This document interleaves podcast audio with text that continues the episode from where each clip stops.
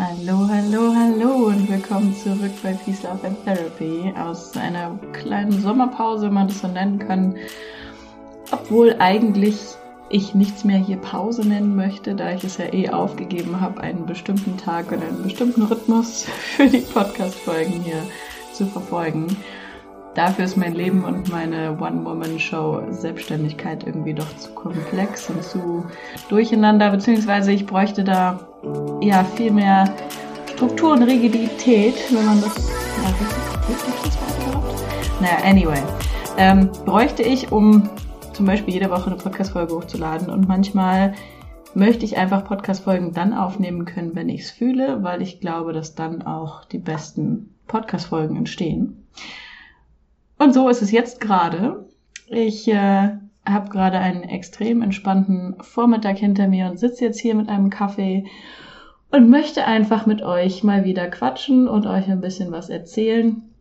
Tatsächlich auch ein bisschen von mir erzählen, nicht nur theoretisch irgendwas erzählen, sondern ja, ein bisschen auch ein Mini-Update vielleicht zu unserer offenen Beziehung geben. Und ja, also, wenn ihr möchtet, sucht euch ein bequemes Plätzchen oder holt euch auch einen Kaffee oder was auch immer.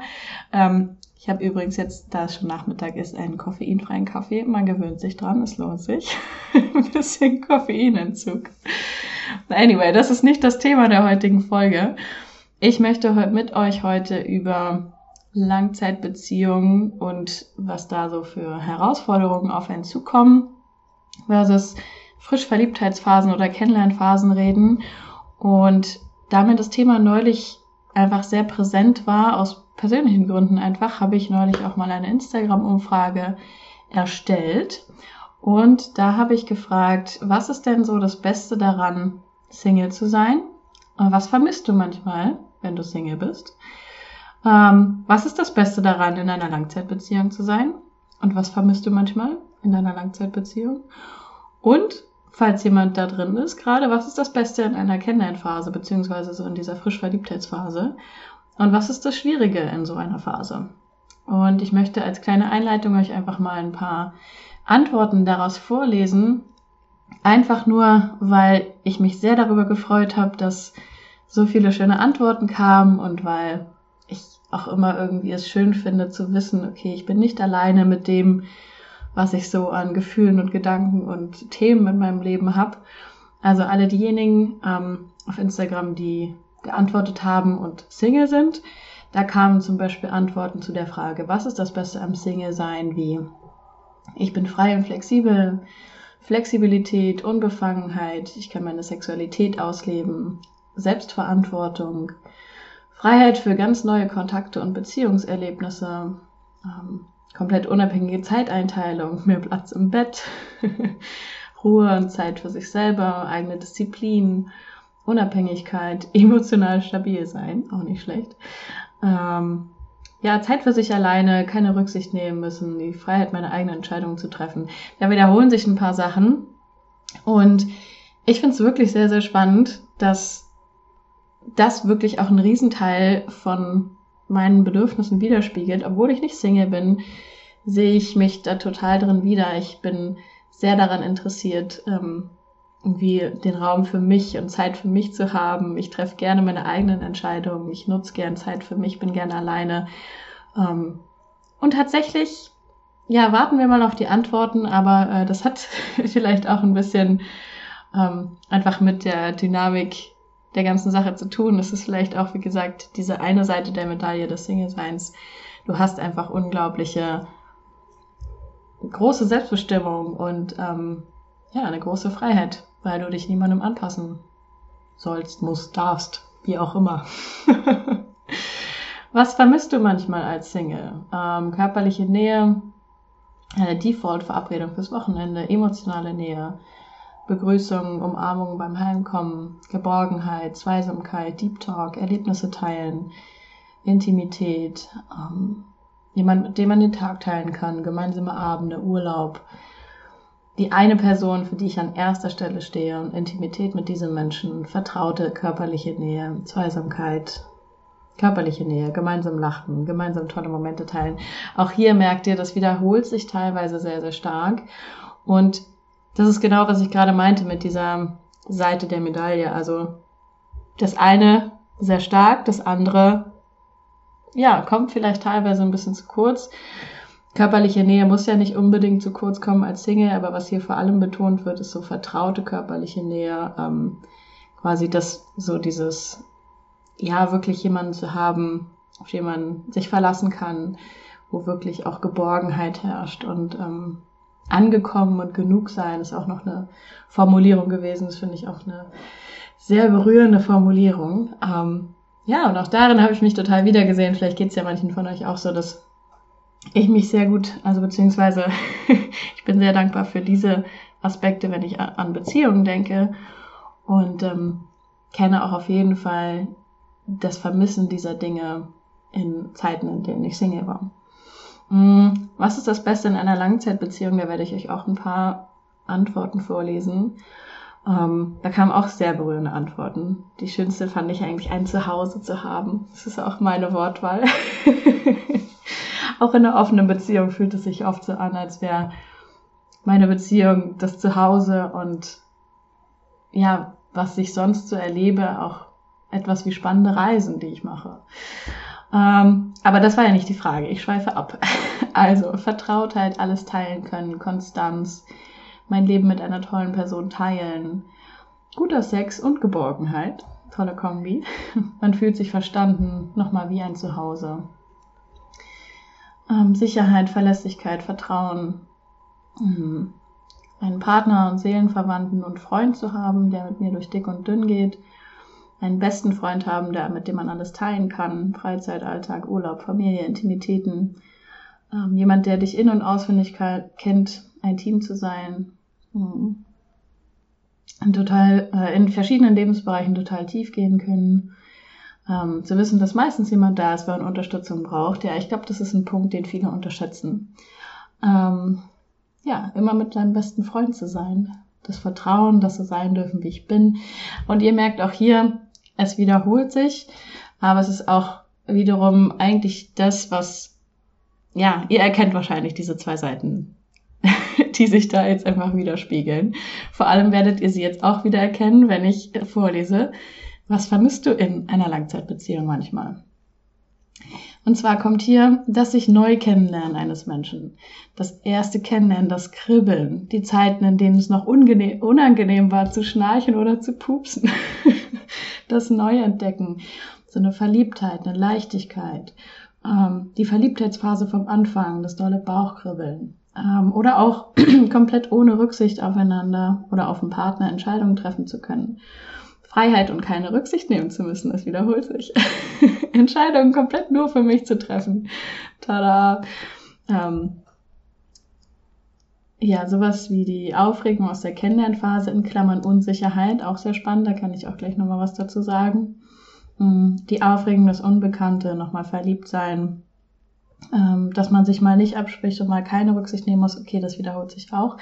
Und zwei haben auch geantwortet, dass sie gar nichts vermissen. Ähm, oder so eine individuelle Antwort wie, ich habe manchmal Angst, dass sich unsere Wünsche auseinanderleben für die Zukunft oder in Zukunft. Mm, im Großen und Ganzen merkt ihr, dass sich auch hier viel wiederholt, einfach weil es eine grundmenschliche Dynamik hat. Je mehr wir in Verbindung gehen, je mehr wir in die Nähe gehen, desto mehr besteht die Wahrscheinlichkeit, dass sich in dieser, diesem Bereich Distanz und Autonomie und Selbstbestimmung vielleicht ein bisschen was herabsenkt und je mehr quasi Autonomie, Selbstbestimmung nach oben geht, ja, desto mehr ist vielleicht auch das, was vermisst wird, die Nähe und diese Verschmelzung und diese Intimität mit einer ganz bestimmten Person. Mhm. Was ich hier noch ergänzen wollte mit ähm, der Aufregung der Kennenlernphase, würde ich jetzt einmal hinten anstellen, wenn wir die Fragen oder die Antworten auf die letzte Frage bekommen haben, aber da sind gar nicht so viele Antworten. Ich vermute einfach mal, dass Menschen auf die Frage nach der Kennenlern- oder Verliebtheitsphase am wenigsten geantwortet haben weil sie vielleicht gar nicht so richtig wissen, bin ich jetzt gerade in so einer Kennenlernphase, bin ich in der Verliebtheitsphase, weil das ist ja mich die Phase, in der man am meisten Unsicherheit verspürt. Ähm, das war zum Beispiel auch eine der Antworten bei Was ist schwierig. Die Unsicherheit, nicht zu wissen, was passieren wird. Und ich vermute einfach mal, dass diese generelle Unsicherheit dazu führt, dass halt auch weniger klare Antworten kommen. Weil ich weiß ja oft gar nicht, auch gerade so im modernen Dating-Geschehen, bin ich jetzt mit einer Person irgendwie in so einer, was auch immer, Kennenlernphase, Situationship, Verliebtheitsphase, traue ich mich überhaupt das Wort verliebt auszusprechen oder ist das irgendwie schon viel zu sehr Verletzlichkeit zeigend? Ähm, ja, von daher ist es schnell vorgelesen. Also das Beste in einer Kennenlernphase. Es fühlt sich oft hoffnungsvoll an. Und äh, die Lust aufeinander, das neue, das aufregende Gefühl, die Freude bei der Nachricht.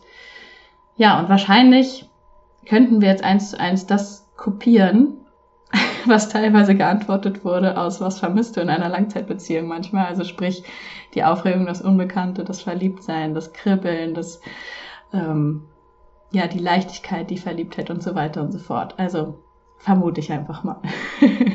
was ist schwierig in dieser Phase? Da bin ich gerade schon drauf eingegangen. Ähm, die Unsicherheit und Vertrauen aufbauen war auch noch eine Antwort. Und tatsächlich ist das auch der Punkt, an dem ich nochmal zurückkommen will auf diese, auf diesen Punkt mit die Aufregung der Kennenlernphase in Klammern Unsicherheit. Ganz häufig werden, wird so dieses Bauchkribbeln, ähm, ja, oder beziehungsweise ganz häufig wird diese Unsicherheit und diese Aufregung aus der Kennenlernphase als Bauchkribbeln so total romantisiert, ähm, obwohl das eigentlich eine Phase ist, die ja eben von starker Unsicherheit geprägt ist und sobald das Nervensystem bei dieser Person ankommt und sich reguliert und beruhigt, haben manche Menschen schnell den Eindruck, oh, jetzt wird's langweilig oder so. Das sind einfach nur ganz natürliche und verschiedene Phasen ähm, von solchen Kennenlernprozessen, weil am Anfang, wenn ich eine Person noch nicht so gut kenne und eben ganz logischerweise noch nicht weiß, wo wird das hingehen mit uns und wie wird sich die Zukunft entwickeln. By the way, das weiß man auch in einer Langzeitbeziehung nie zu 100 Prozent, aber egal. ähm, dann ist es eben häufig eine, eine Reizung meines ganzen Systems, die nach Antworten sucht, wo ich eben ähm, ja dann dann öfter vielleicht mal aufs Handy schaue, gucke, hat er oder sie die Nachricht schon gelesen? Warum habe ich jetzt noch keine Antwort? Ähm, werden wir uns jetzt wiedersehen? Wann werden wir uns wiedersehen?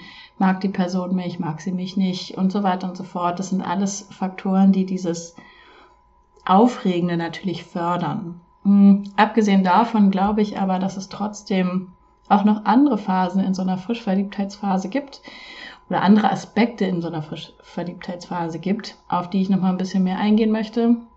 Gerade weil, ähm, ja, das auch die Stelle ist, in der ich einfach ein bisschen was Persönliches teilen möchte. äh, mein Partner und ich, wir sind jetzt tatsächlich diesen Monat seit fünf Jahren zusammen und Laut Google kann man da schon von einer Langzeitbeziehung reden. Ich habe extra nachgeguckt und ich habe sogar auch recherchiert und ganz unfreiwillig einen neuen Begriff gelernt, das Panda-Syndrom. Aber auf das Panda-Syndrom gehe ich nach meiner persönlichen Story nochmal ein. also ich habe gegoogelt und wir sind offiziell jetzt in der Langzeitbeziehungskategorie angekommen. Ich glaube, das ist so nach drei Jahren offiziell. Ach, keine Ahnung. Was weiß ja nicht. Drei, vier Jahre, was weiß ich. Irgendwie sowas. Auf jeden Fall sind wir da jetzt drüber. Und dadurch, dass wir eine offene Beziehung führen und auch andere Menschen kennenlernen und nicht nur für einmalige Abenteuer kennenlernen, sondern tatsächlich sie auch irgendwie wirklich Teil unseres Lebens werden lassen, haben wir teilweise auch parallel Erfahrungen, die ganz unabhängig von unserer Langzeitbeziehung diese anderen Phasen für uns irgendwie auch spürbar und erlebbar wieder machen. Also natürlich wäre es jetzt falsch zu sagen, dass ich und mein Partner in unserer offenen Beziehung irgendwie wieder so ein Single-Dasein erleben, weil, let's be honest, das ist es einfach nicht.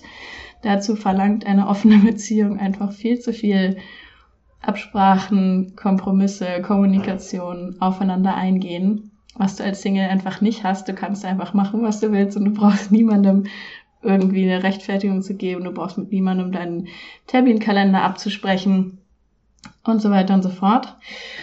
Mm, aber ich würde sagen, wir sind trotzdem teilweise in so Phasen, die ja dieser Kennenlernphase einfach eins zu eins ähneln. Vielleicht sogar wie sowas wie so einer rosaroten Brille-Phase ähneln, einfach weil wir uns in unserer offenen Beziehung dafür entschieden haben, dass es naiv wäre zu glauben, wir könnten andere Menschen kennenlernen, die in unser Leben lassen, ohne dass da irgendwie Gefühle sich mitentwickeln. Oder beziehungsweise wollen wir uns nicht da jetzt von unseren Gefühlen abschneiden. Und das tatsächlich hat in letzter Zeit zu sehr spannenden Erkenntnissen geführt bei mir, weil ich gemerkt habe, ich habe ganz unfreiwillig teilweise so eine Kennenlernphase, in der ich gerade bin, mit meiner aktuellen Beziehung verglichen. Und das wollte ich eigentlich gar nicht, weil ich mir kognitiv absolut bewusst war, dass es überhaupt keinen Sinn macht, eine Langzeitbeziehung mit einer Kennenlernphase zu vergleichen. Natürlich macht das keinen Sinn. Das wird jeder von euch wahrscheinlich bestätigen können, dass, oder beziehungsweise jeder von euch, der schon mal in einer ansatzweisen Langzeitbeziehung war, dass es am Anfang sich anders anfühlt als nach ein paar Jahren.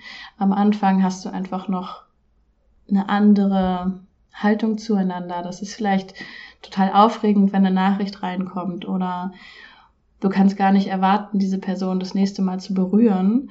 Und wenn wir einfach, also mein Partner und ich, wir leben jetzt seit, ähm, lass mich lügen, seit fast vier Jahren zusammen in einer Wohnung. Und natürlich entsteht da eine ganz andere Nähe und eine ganz andere Tiefe. Aber es ist halt auch nicht mehr so, dass sich jeder Kuss jetzt nach einem Feuerwerk anfühlt und super besonders und ganz aufregend ist. Hm. Und ich habe gemerkt, wie mir das unterbewusst irgendwie Stress gemacht hat und Sorgen gemacht hat und wie ich mich gefragt habe, ob irgendwas mit meiner Beziehung falsch ist, bis ich jetzt Zeit hatte im Urlaub auch mit meinem Partner da gemeinsam zu reflektieren und gemeinsam zu schauen, was ich da eigentlich für unterbewusste Ansprüche oder Vergleiche anstelle, die uns und unserer Beziehung eigentlich gar nicht gerecht werden. So, und ihr habt ja gehört, ähm, die Antworten, die kamen auf das, was eine Langzeitbeziehung ausmacht, die sind, also ich fand die erstmal super, super schön und total so, oh, da werde ich fast zum Romantiker, wenn man das so sagen kann. Hm, aber gleichzeitig, ja, geht halt dieses, äh, wir machen viele Dinge zum ersten Mal ein bisschen runter. So, ich sag nicht, dass das weggeht, aber es geht einfach runter. Und ähm, für mich war total wichtig, da nochmal zu realisieren, erstens, es ist völlig normal. Und zweitens, jetzt komme ich zu meiner Recherche, die ich da gemacht habe. Also was heißt Recherche? Ich habe da kurz gegoogelt und habe dann so einen Artikel von der AOK gefunden, let's be honest. Für mehr Realität im Podcast. Ähm, auf jeden Fall habe ich da gelesen vom sogenannten Panda-Syndrom und es ist anscheinend auch nachgewiesen, dass nach äh, zwei bis drei Jahren hormonell sich einfach sehr viel in der Beziehung ändert, weil am Anfang halt noch so Serotonin und Dopamin-Spikes äh, regelmäßig ausgeschüttet werden, also sprich so Glückshormone einfach feuern und in einer Langzeitbeziehung das weniger wird, aber dafür Oxytocin, das sogenannte Bindungshormon in Anführungsstrichen, stärker wird. Mm, ich bin jetzt keine Expertin für Hormone und äh, so weiter und so fort, aber ich habe all in all einfach so den Eindruck bekommen und auch in der Reflexion mit meinem Partner gemerkt, ich kann mich da rein entspannen und ich brauche gar nicht irgendwie zu vergleichen oder mir Sorgen zu machen, dass ich jetzt mit einer Person, die ich gerade ja seit seit Wochen oder Monaten, also wenn wir von Wochen oder Monaten reden und nicht von Jahren, in einem Kennenlernprozess, dass es sich einfach anders anfühlt als eine Beziehung, die seit Jahren sich entwickelt hat. Und ich habe festgestellt, dass es vielen, äh, mit denen ich arbeite, ähnlich geht, dass sie feststellen, hey, ähm, ja, so ein, an, sich, ein, an, sich aneinander gewöhnen, man, sich aneinander gewöhnen, ist ein Prozess, der unglaublich viele Vorteile mit sich bringt. Aber ihr habt auch gehört, dass es so ein gemeinsamer Nenner ist, dass teilweise so dieses Besondere und ähm, Neue vermisst wird. Und ich möchte einfach mal ein paar Sachen teilen, die abgesehen von dieser Erkenntnis, dass es nun mal normal ist, dass sich eine Beziehung weiterentwickelt und dass es verschiedene Phasen darin gibt und dass ähm, ja jede Medaille verschiedene Seiten hat. Hm. Was hat mir abgesehen von dieser Erkenntnis noch geholfen? Ich und mein Partner, wir haben dann im Urlaub tatsächlich einmal so ein eintägiges Experiment gemacht, ähm, was tatsächlich total viel Achtsamkeit wieder mit reingebracht hat. Ich sage nicht, dass wir dadurch wieder jetzt äh, sind wie die frisch verliebten pa wie das frisch verliebte Pärchen, was wir am Anfang unserer Beziehung tatsächlich über ein Jahr lang waren. Dazu kennen wir uns einfach wirklich mittlerweile viel zu gut und dazu haben wir uns viel zu sehr aneinander angepasst und unser Humor hat sich quasi auch angeglichen und so weiter und so fort. Aber trotzdem haben wir ein bisschen was von Achtsamkeit zurückgeholt, indem wir uns einen Tag zum Beispiel verboten haben, uns zu küssen. Und das haben wir festgelegt irgendwie abends, also tatsächlich so abends, nachts dann, dann war 0 Uhr und dann dachte ich, okay, gut, jetzt, ab jetzt 24 Stunden. Und dann haben wir geschlafen, logischerweise, und am nächsten Tag sind wir ins Hotel, äh, also im Hotel zum Frühstück gegangen. Und dann saßen wir beim Frühstück und dann ist mir so eingefallen, ach, wir haben doch gestern Abend das beschlossen, dass wir uns nicht küssen. Mist, sag mal, haben wir uns heute Morgen geküsst, ja oder nein, bevor wir runter sind zum, zum Frühstücksbuffet? Und dann haben wir uns angeguckt und wussten tatsächlich nicht mehr, ob wir uns so einen guten Morgen Bussi gegeben haben oder nicht. Und das hat mir gezeigt, wow, wie unglaublich wichtig diese Challenge war, die wir uns da selber gegeben haben. Weil wenn ich mich am Frühstückstisch schon nicht mehr dran erinnern kann, ob wir morgens nach dem Aufstehen uns einen kurzen Kuss gegeben haben oder nicht, dann heißt es für mich irgendwie, dass wir häufig schon in so einen Autopiloten einfach gerutscht sind oder dass wir da einfach reinrutschen, ganz natürlicherweise. Und wie das so ist mit der Achtsamkeit, das darf man einfach üben und das darf man immer wieder machen. Und ob das jetzt beim Essen oder in meiner Beziehung oder beim Spazierengehen draußen in der Natur ist, ich darf immer wieder innehalten und versuchen, etwas noch bewusster zu tun. Und ja, tatsächlich, also wir haben dann nach 24 Stunden auch gesagt, gut, es reicht jetzt wieder, wir dürfen uns jetzt auch wieder küssen, weil es macht ja dann auch doch Spaß. Ähm, aber allein dieser Moment zu merken, Mensch, warte mal, ich weiß es jetzt schon gerade gar nicht mehr, ob wir uns gerade geküsst haben oder nicht, weil es so, so eine Gewohnheitssache auch geworden ist, war wirklich ein, ähm, ja, so ein Augenöffner-Moment für mich. Und ich sage jetzt nicht, dass man das eins zu eins so nachmachen muss, aber ich habe gemerkt, wie, wie sinnvoll es ist, so Achtsamkeitsgeschichten immer mal wieder mit reinzunehmen. Einfach um die gemeinsame Zeit wirklich bewusster zu erleben. Ähm, das tun wir tatsächlich, glaube ich, eh schon sehr, sehr viel, weil ähm, dadurch, dass wir halt also, dass ich selbstständig bin, ähm, dass wir zwei Hunde haben, dass wir beide Sport machen, dass wir einen vollen Terminkalender haben, dass wir andere Menschen treffen, haben wir sowieso schon häufiger die Situation, dass wir merken, okay, hm, es ist jetzt echt eng geworden in letzter Zeit mit der Quality Time zu zweit. Dadurch entsteht eh die Herausforderung, hey, dann lass uns doch, huch, ist mir was runtergefallen. Jetzt lass uns doch die Zeit, die wir haben, ähm, besonders nutzen. So, und das hat für mich auch was mit Achtsamkeit zu tun. Und das war eine Erkenntnis, die ich da mit reingenommen habe, wo ich tatsächlich sagen würde, das kann helfen, ähm, auch bei diesen Sachen oder bei diesen Antworten, die kamen auf die Frage, was vermisst du manchmal in einer Langzeitbeziehung? Weil wenn ich das Besondere vermisse oder das Neu kennenlernen, dann könnte es eine Idee sein, Sachen, die völlig normal sind und die einfach völlig zum Alltag dazugehören, wieder besonders werden zu lassen. Wie zum Beispiel das Küssen. So, in der Beziehung ist es einfach völlig normal. Wenn du Single bist und schon lange niemanden mehr geküsst hast, dann ist so ein erster Kuss einfach, also was total Besonderes. Im Idealfall ist er dann auch noch gut, aber es ist zumindest erstmal was Besonderes. Und das auch in so einer Langzeitbeziehung immer mal wieder einfließen zu lassen, ähm, habe ich gemerkt, dass das tatsächlich eine total coole Idee ist. Und gleichzeitig trotzdem nicht den Anspruch zu haben, es muss jetzt äh, sich genauso aufregend, in Klammern unsicher anfühlen, wie bei unserem ersten Date oder bei unserem dritten Date oder so. Weil nun mal dieser Faktor mit der Unsicherheit wegfällt, hoffentlich zumindest, weil wenn ich in einer Langzeitbeziehung bin dann bin ich hoffentlich einigermaßen sicher, dass die nicht morgen direkt vorbei ist. So und ähm, ich bin ehrlich gesagt gerne bereit, einen Teil dieser Aufregung aufzugeben, in Anführungsstrichen, für dieses Vertrauen darin, dass es eben nicht direkt morgen vorbei sein wird oder dass äh, es jetzt nicht bei jeder Kleinigkeit ähm, wieder auf der Kippe steht, ob wir noch zusammenbleiben oder nicht. Also da darf sich das Nervensystem gerne beruhigen, da darf es gerne so ein bisschen ah, langsamer und gesettelter zugehen.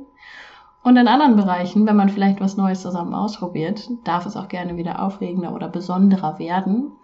Ähm, ich glaube aber, dass das halt, wie gesagt, in einer Langzeitbeziehung dann wirklich eine gemeinsame Aufgabe ist. Wenn du gerade jemanden neu kennenlernst, dann brauchst du das nicht zu einer Aufgabe zu machen, dass sich das besonders anfühlt, sondern das ist es einfach, weil es nun mal neu ist und weil du den Menschen halt zum ersten Mal kennenlernst. Und wenn du jetzt jemanden nicht zum ersten Mal kennenlernst, dann kannst du das nicht wirklich faken. Also ich habe mir früher auch immer gewünscht, dass mein Freund und ich mal irgendwie so ein Date machen, wo wir so tun, als würden wir uns noch nicht kennen. Und wir haben beide festgestellt, dass es, also zumindest für uns, völliger Quatsch ist, weil wir das einfach nicht faken können.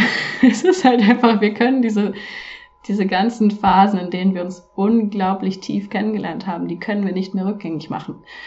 Was einerseits wunder, wunderschön ist und dafür sorgt, dass wir eine sehr verbundene, also eine starke Verbundenheit haben.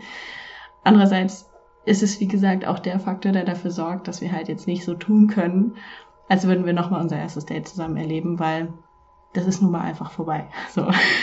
es ist halt gelaufen, das erste Date.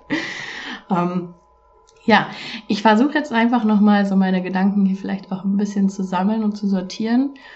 Hm, wie gesagt, ich habe mich jetzt gerade einfach mit meinem Kaffee hingesetzt und wollte mit euch mal wieder quatschen ähm, über etwas, was ich in letzter Zeit für mich gemerkt habe wo ich für mich reflektiert habe und ähm, ja, wo ich einfach mal meine Erkenntnisse mit euch teilen wollte.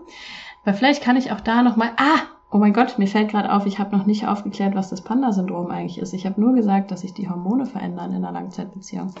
Also, ähm, wenn ihr Bock darauf habt, könnt ihr mal googeln, was Panda-Syndrom ist.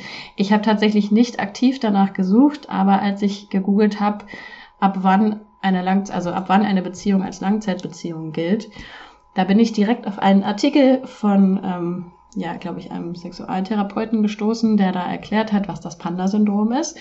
Und zwar ist das Panda-Syndrom ähm, der einvernehmliche Zustand eines Paares, wenn sie in einer Langzeitbeziehung den Sex quasi so hinten runterfallen lassen, sich aber einig sind, dass sie trotzdem körperliche Nähe miteinander teilen wollen. Das, also das heißt, äh, Kuscheln steht quasi hoch im Kurs, aber Sex hat tatsächlich ganz, ganz viele Punkte verloren. So. Ähm, wenn einer der beiden Partner, Partnerinnen nicht mehr, also sage ich mal, damit nicht einverstanden ist, dass der Sex halt weniger geworden ist, dann spricht man jetzt schon nicht mehr vom Panda-Syndrom, sondern es geht wirklich im Panda-Syndrom wirklich darum, dass halt manche Paare sich so stillschweigend darauf einigen, dass in einer Langzeitbeziehung der Sex nun mal irgendwann halt unwichtig wird oder unwichtiger und Oxytocin trotzdem so mit Kuscheln ausgeschüttet werden soll. Fand ich irgendwie witzig, hatte ich noch nie gehört, weil ich tatsächlich überrascht, dass ich das noch nie gehört habe, weil ich ähm, das Thema ja generell sehr spannend finde. jetzt wisst ihr auch, was das Panda-Syndrom ist. Da hatte ich tatsächlich jetzt mich und meinen Partner auch überhaupt nicht drin wiedergefunden. Aber es spricht ja auch dafür, dass das, was jetzt ähm, teilweise auch meine Frage bei Instagram war, was ist das Beste in einer Langzeitbeziehung und was vermisst du manchmal, dass es sich da auch drin widerspiegelt, weil ähm, diese unglaubliche Vertrautheit und die Nähe und das Kuscheln und jemanden zu haben, der halt zuverlässig an deiner, an deiner Seite ist, ähm, das fließt da ja alles mit ein. Und es fließt auch mit ein, dass nun mal diese ganzen Glückshormon-Cocktails vom Anfang und der aufregende Sex und alles ist neu und alles fühlt sich so besonders an ähm, dass das halt weniger wird und dass manche Paare eben dafür die Lösung finden, dass sie sagen, gut, wir nehmen das so, wie es ist und wir ähm, lassen zu, dass es halt einfach sich so entwickelt, wie es sich entwickelt und wenn wir jetzt auf den Sex keinen Wert mehr legen, dann ist es so. Dann genießen wir trotzdem all diese anderen Vorteile, die die Langzeitbeziehung hat und es ist okay. Und wir sind quasi stolze Pandas. Mm, wenn das wie gesagt jetzt nicht auf absolute Zustimmung trifft, dass der Sex weniger wird, dann kann man natürlich unter anderem diese Achtsamkeitsübungen dafür nutzen, um das vielleicht irgendwie wieder besonderer zu machen oder um da gemeinsam vielleicht neue Wege zu finden. Also ich finde Sachen sich verbieten eine sehr, sehr coole Idee. Ähm, ich habe ja auch an dieser Stelle sei verwiesen auf eine Podcast-Folge von mir mit dem Titel äh, ich glaube, ich wünsche mir mehr Sex, Beziehung, äh, Bedürfnisse und Strategien dahinter oder irgendwie sowas. Ähm, da hatte ich auch ein paar ja, Ideen in diese Richtung geteilt. Und eventuell kommt es demnächst dann wirklich endlich mal dazu, dass ich eine Expertin für Tantra in diesem Podcast einlade. Und da können wir vielleicht auch nochmal drauf eingehen. Wenn ihr da schon besondere Fragen oder Anliegen habt, könnt ihr mir gerne auch an dieser Stelle schon mal schreiben. Und ja, äh, keine Ahnung, ob das jetzt ansatzweise sortiert hier war. Ich hatte Lust, einfach mal wieder eine Solo-Podcast-Folge rauszuhauen. Ich freue mich wie immer auf eure Rückmeldungen und ähm, ja, bis zum nächsten Mal. Hello, ein kleiner Nachtrag von meinem inneren Monk. Wir sind mittlerweile seit fünf Jahren zusammen und nicht erst seit fast vier Jahren in einer gemeinsamen Wohnung, sondern wir sind ja nach drei Monaten schon zusammengezogen. Das heißt, bald sind es auch fünf Jahre, die wir zusammenleben. Ich weiß, random information, aber mein innerer Monk wollte diese Falschinformation in dieser Podcast-Folge einfach nochmal richtig stellen. Und jetzt, jetzt können sich meine Hunde auch beruhigen und diese Podcast-Folge ist fertig. Und jetzt aber bis bald und auf Wiedersehen.